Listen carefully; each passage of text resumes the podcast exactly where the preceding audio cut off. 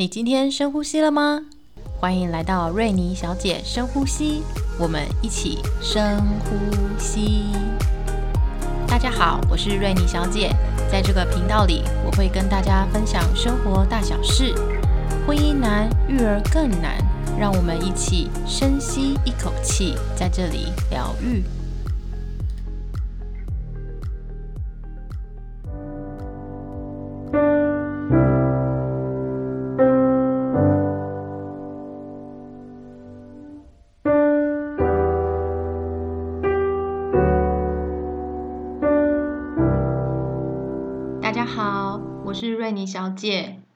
今天是第七集，瑞尼导读，让我为你导读一本书《南海危机》。暑假的时候看了一本厚书，叫《南海危机》。我从九十七年开始当老师，今年是一百一十二年，已经十五个年头。我服务过四个县市，虽然存在着城乡的差异。但我真的深深的觉得，这五年来，我觉得我接触的学生，特别是男孩子，我觉得他们的目标感越来越低。我第一年工作的地方在台北，那时候我的搭档呢去当兵，所以有一个代理老师进来接替他，他非常的有趣，很会说故事。然后我记得那时候我们中午会一起吃饭。就会跟我分享说他最近读了哪一本书，说的方式就像他是那种章回小说的桥下说书人，非常的生动。我搭档他非常会帮学生取绰号，为什么他很容易帮学生取绰号呢？是因为我觉得台北的小孩，他们每个人的个人特质都很明显。然后接下来我就到云林去工作，云林的搭档他很娇小，但是他很能干。是一个常常就会闷着头，然后默默做很多事情。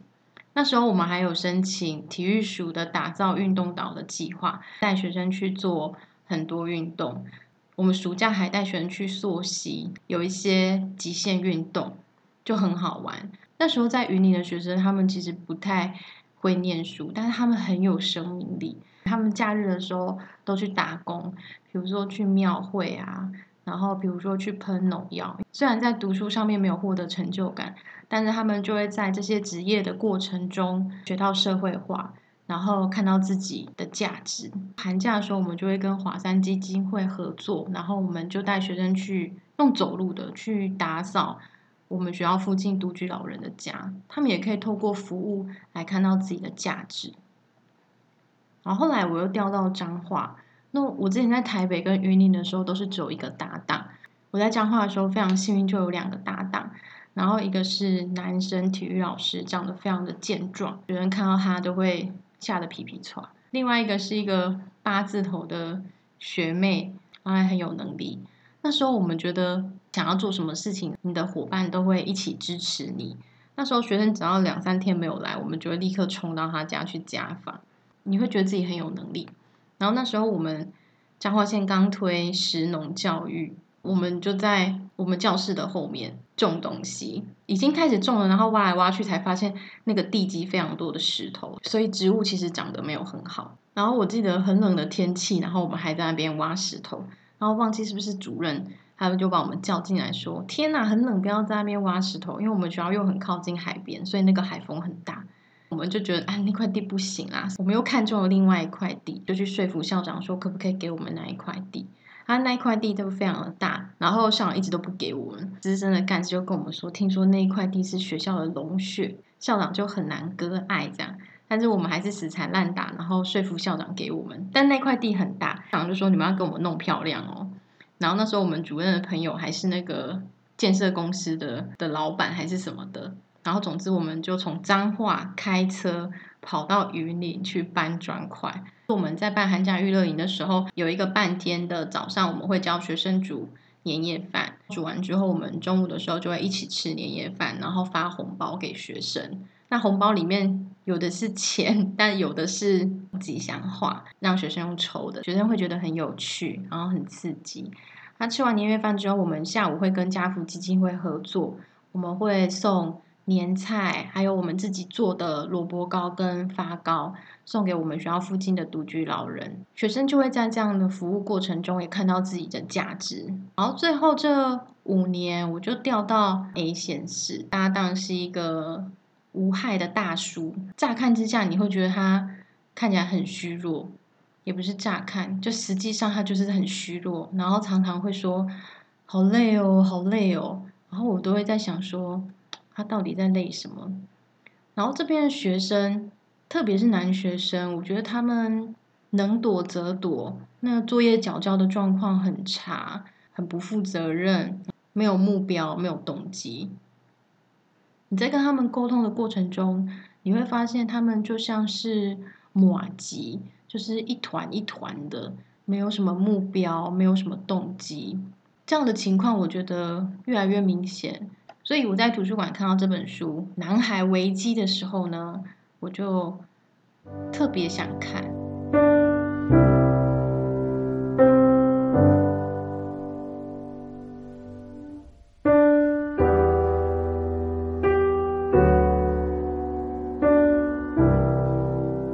男孩危机》是在二零二零年出版，它的作者有两位，一个是两性的研究专家，是约翰格瑞博士。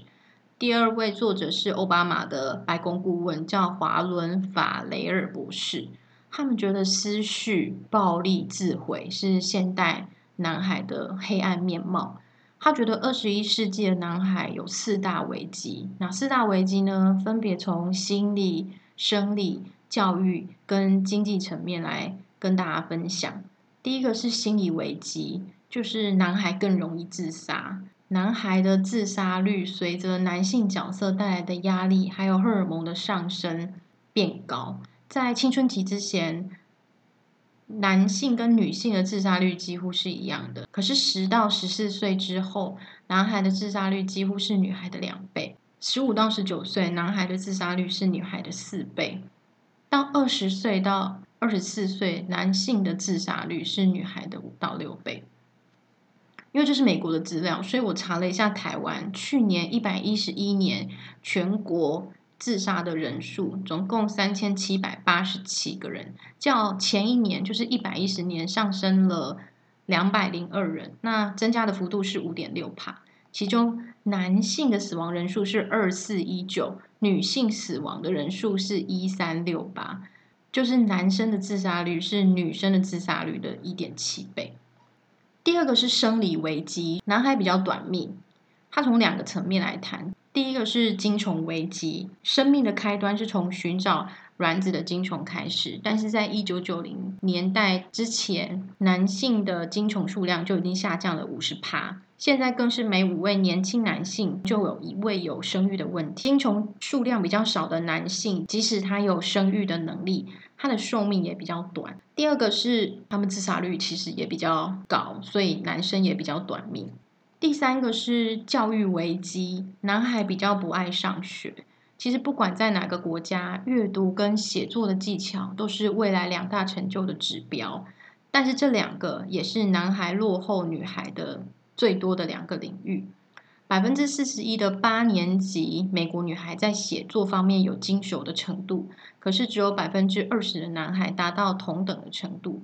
八年级就是我们现在的国三啦。以前比较多的男生会在十二年级前扭转局面，也就是因为高三，他们发现他们自己未来得养家活口，所以为了成为家人的骄傲啊，为了赢得同才尊重，或者是为了赢得青睐。他们会在高三的时候力求反转，然后成为一个可以负担生计的人。可是从一九八零年到现在，不喜欢上学的男生已经上升到百分之七十一，而且男孩被退学的次数是女孩的三倍。我在教育现场来看，我觉得讨厌上学、沉迷电玩、缺乏抗压性、不负责任，真的已经是现在男孩子的标配。第四个是经济危机，就是男孩的收入降低了。在 AI 时代，劳力工作降低，需要大脑、需要情绪、智商的工作大增。传统的男性工作减少，缺乏弹性的男性将会面临到工作的挑战。虽然说亲爱的世界首富排行榜那前几个好像都是男生，可是我发现他们其实不是在现在青少年时代，他们比较像是我们爸爸的时代，或者是我们祖父的时代了。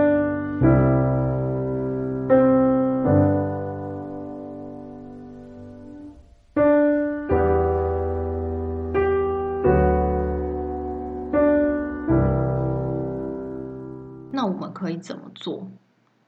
第一个是让爸爸重回亲职。这一本厚书总共有六个章节，那每一个章节下面都不超过五个子题，但是只有这一章，就是让爸爸重回亲职的这一个单元有十个子题，所以你就会知道说作者多么在意这件事情。他觉得父亲的缺席是导致男孩危机的主要原因。当医学界在发现新疾病的时候，第一件事情就是先帮他们命名。所以他们觉得现在孩子所处的时代就是缺乏父亲的时代，特别是男孩缺乏父亲。儿童在十一岁之前跟父亲相处的时间将会影响他们的智力发展。十一岁就是我们现在的国小四年级。那美国跟英国一样，他说大概有三分之一的小孩在成长过程中没有父亲的陪伴。所以呢，有一个很大型的英国研究显示，一九八零年到现在，男孩的智商降低了大概十五分。如果是以卫士智力测验，十五分就是一个标准差，这是非常可怕的一件事情。研究者发现，那其中一个原因就是跟父亲的相处减少。父亲的缺席有两种情况，一种情况是父亲过世，第二个是父母离婚。那哪一种会比较好呢？虽然两种都不好，但是比较之下会发现，其实父亲过世的孩子，他们受的伤害比较小。为什么呢？因为如果父亲是意外死亡，比较不会让孩子觉得自己是被蓄意抛弃的。可是如果是离婚的话，大部分的小孩会跟着妈妈，所以他们就会常常听到妈妈在抱怨爸爸、数落爸爸。小男孩会觉得说，爸爸是故意不待在我身边，或者是爸爸很无能。他们也很担心，说自己长大之后就会跟这个爸爸一样不可靠，或者是很无能。所以，孩子在经济上面的富有，或是贫困；心灵上的丰富，或者是匮乏，越来越仰赖在成长过程中是不是有父亲的陪伴。作者举了五十五个。男孩跟父亲的相关研究，我摘录几个就好。第一个是学业成就，是有一项针对背景很相似的男孩做的研究显示，到了小学三年级，有父亲在身边的男孩子，所有的测验分数跟整体的评分都比较高。第二个是三大基本能力，爸爸越关心小孩，男孩的语文能力、数学能力跟数位能力都比较好。十二个是贫穷跟社会地位变动。就是有双亲抚养的贫穷孩子，有百分之八十的机会能够进入中产阶级或者是比较高的阶级。可是呢，出生在中产阶级，但是你没有父亲陪伴的小孩，他有四倍的机会会变得很穷困。再来是信任跟同理心，与父亲接触比较多的小孩，他越容易能够跟人建立高度接纳跟高信任的关系。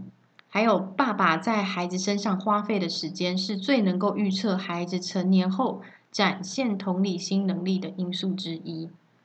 那其他的就是我们比较常见的，比如说霸凌啊，成为受害者、暴力犯罪，还有强暴，这些只要是有爸爸陪同的，都比较少会发生这个情况。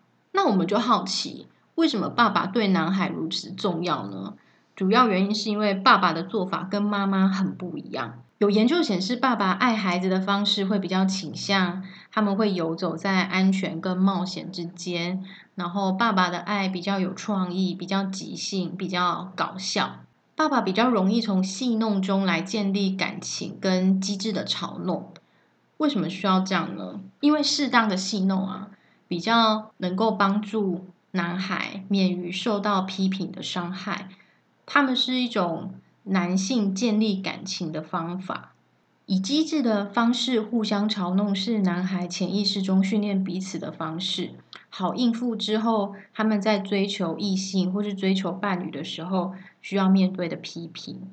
他们会发现说，对男孩来说，越是危险的行业，从业的人他们就会越擅长使用这种机智的嘲弄，比如说军队、建筑工人或者是警察。对这些男孩来说，嘲弄不是骚扰。哦，我只是参加体操队，我们之前就觉得体操队的教练好像有一点漫不经心。比如说，体操队的教练会跟我说。小孩已经有两天没有去练习，可是小孩都是每天去练习，所以在跟教练确认名字的时候，教练跟我说：“啊，他记错了，可能不是这个。”那个体操队其实没有超过二十个学生，但是教练居然不记得我小孩的名字，然后他误以为他两天都没去。最近小孩就跟我分享说，他在练习的时候有几个学长会一直对他骂脏话，或者是捉弄他。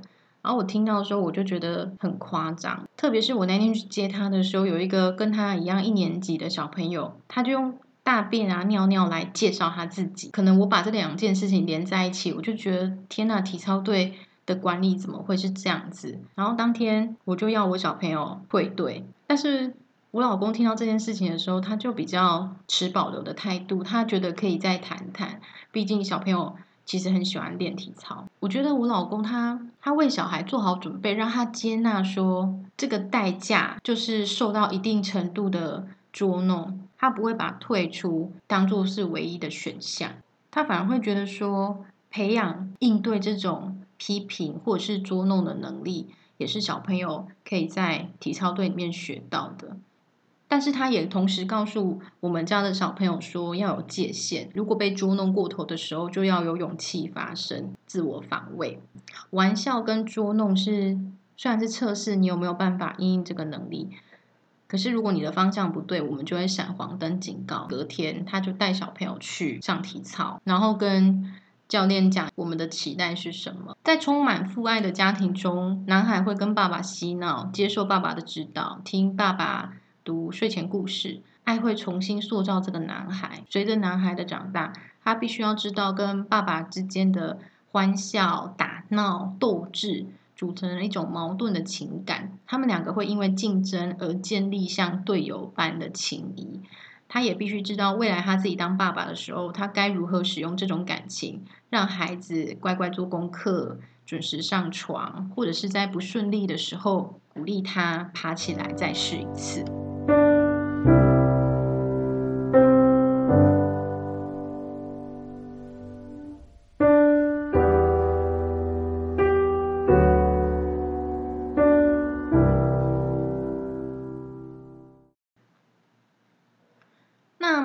以做什么呢？妈妈可以降低焦虑跟避免比较。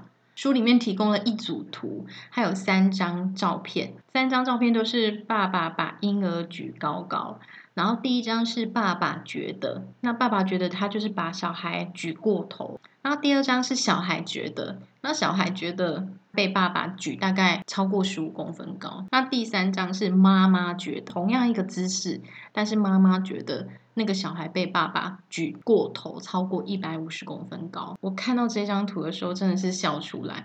我发现我自己真的很常是这样，就是会觉得爸爸带小孩的方式比较危险。所以我觉得妈妈可以做的就是降低焦虑。所谓的爸爸很重要，并不一定是说爸爸比妈妈更重要。当爸爸如果是主要家长的时候，他会邀请妈妈参与，那妈妈也比较会。接受邀请，可是如果妈妈现在是主要家长的时候，她虽然也会希望爸爸可以一起来参与教养这个工作，可是前提是爸爸得照妈妈的方式做。那这样的门槛可能就会让爸爸退缩，或者是会让爸爸觉得被贬低。当男孩知道自己被需要的时候，他们就会变得很有责任感。这件事情不仅是爸爸，也在小孩身上发生。那妈妈当然可以直接告诉男孩说他是被需要的，可是这样的效果并不见得那么好。就像我们常常跟小孩说要做东做西，但是他们也不见得都会做。所以呢，怎么样的效果是比较好的呢？是男孩在爸爸身上见证实情，当爸爸负责任的时候，小孩就会知道说他该怎么负责任。所以爸爸参与教养，孩子就会受到启发。如果爸爸始终没有办法参与，孩子就会觉得他在成长过程中其实是被抛弃的。对两性来说，天生的生理构造并不能决定命运，但是还是有调整的可能性。爸爸脑在男性身体里面休眠着，一直要到当事人他做下他要养育小孩的决定，他的神经元就会被唤起，荷尔蒙就会受到刺激，然后爸爸脑就会开始觉醒。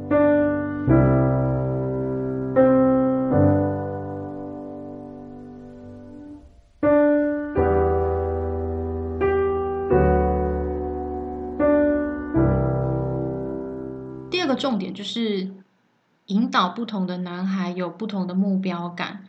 男孩跟女孩原本的生存的方法是为了增加生存的机会，所以男女各扮演了他们的角色。女性要冒着他们的生命危险生产、养儿育女；那男性要冒着他们的生命危险要上战场，或者是要赚钱养家。可是因为时代的变迁，女性获得了很多在外工作的自由。那男性他也从唯一赚钱养家的这种传统角色当中解放出来，而且现在战事已经不是常态了，所以我们对于士兵的需求也降低很多。所以服役、服兵役对男生来说是一种选择，不再是一种期望或者是要求。那这样的时代变迁也会产生一个新的问题，就是男孩的两个目标感：第一个是赚钱养家的人，第二个是战士，他们就此消失了。如果男孩缺乏爸爸的陪伴跟引导，他们就很容易没有办法找到目标感，然后导致很多男孩产生目标感的缺失。解决之道跟新的机会是什么？就是我们要协助男孩在个人层面跟社会层面找到符合他们个人需求跟价值观的新目标感，并且培养纪律来达成这些新目标。针对不同学业表现的男孩，他有提出不同的建议。对于学业很突出的男孩，要协助男孩打破“你是男生，所以你就应该怎么样怎么样的偏见”，避免被“你是男生，所以你应该怎么样怎么样的社会偏见绑架”。男孩不只能够赚钱养家、保家卫国，你还可以做很多事。所以为自己做选择，男孩就会更爱自己，他自己。选择了那个新目标，他就比较能够负责。对于学业成绩比较不佳的男孩呢，就是要立下具体的目标。比如说，他今天想要当焊工，他就要刺激他去研读，成为高薪焊工，必须要懂得物理跟化学。那学校要做什么呢？学校要增加职业课程，有百分之二十三的日本高中生在毕业之后呢，他们进入他们的职业学校。最后有百分之九十九点六的职校毕业生，他们一毕业就找到工作。找到工作，在心理跟经济上都会对男孩带来目标感。学校除了要增加职业课程之外，还要教导沟通技巧跟训练同理心。男生有同理心跟情绪智力吗？还是说？女生先天就比较擅长这类事情呢。有一个研究，我觉得很有趣。他说呢，在一般的情况下，女生的确比较能够判断他人的感受。可是呢，如果因为准确判断而可以得到金钱报酬的时候呢，男生跟女生的同理心差距就会消失。这意味着什么？意味着呢，男生其实也有同理能力，也有情绪智力。但是呢，只有在他们愿意的时候才会去注意，非常有趣吧？也就是说，如果今天有钱有诱因，那男生跟女生在同理心的表现上其实没有差异。情绪智力对男孩的未来非常重要，因为人工智慧越是发达，人们就越是渴求他们所缺乏的情绪智力。所以，照顾别人的行业，比如说看护、心理智商师。这种就会蓬勃发展，由男性主导的工作就会比较锐减。传统的男孩会依靠体力成为英雄，但是 AI 时代的男孩，他们需要的是同理心跟情绪智商，不是强壮才可以叫男人，男人也可以做不男人的工作。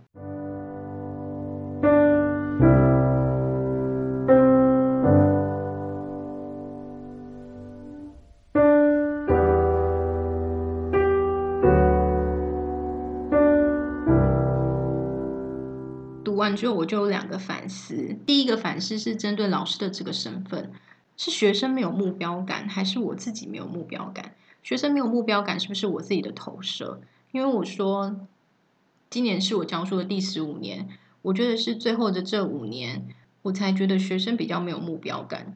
所以是不是我快要步入大龄女子，然后对于目标感感到不太明确，我就把这样的担忧放在学生身上呢？我目前感觉起来是没有这样子，但是我会把这个放在心上。再来是我在准备这一集的过程中，发现其实前十年我真的提供了很多职业的机会，或者是舞台学生展现自己。虽然他们在学业上并没有获得到很大的成就，可是他们在服务别人，或是在竞赛，或是在校内展演上，他们可以看到自己的价值。我反而觉得最后的这五年。这样的机会其实是比较少，所以我可以来调整这个部分。第二个反思是针对妈妈或者是妻子的这个身份，我觉得我要唤起我老公的爸爸脑，然后我要让他参与教养，可以从不评价开始，就是我就闭上嘴巴，让他在参与教养的过程中不要被评价。虽然我还是会常常觉得他漫不经心啊，然后有点会担心他。让小孩受伤，可是随着小孩年纪越长越大，我对这部分的担忧的确就可以比较放心。毕竟小孩的生命力非常大，他们不太可能这样被我老公轻易弄死吧。最后呢，让我们正视男孩危机，并且勇敢的为男孩做出改变。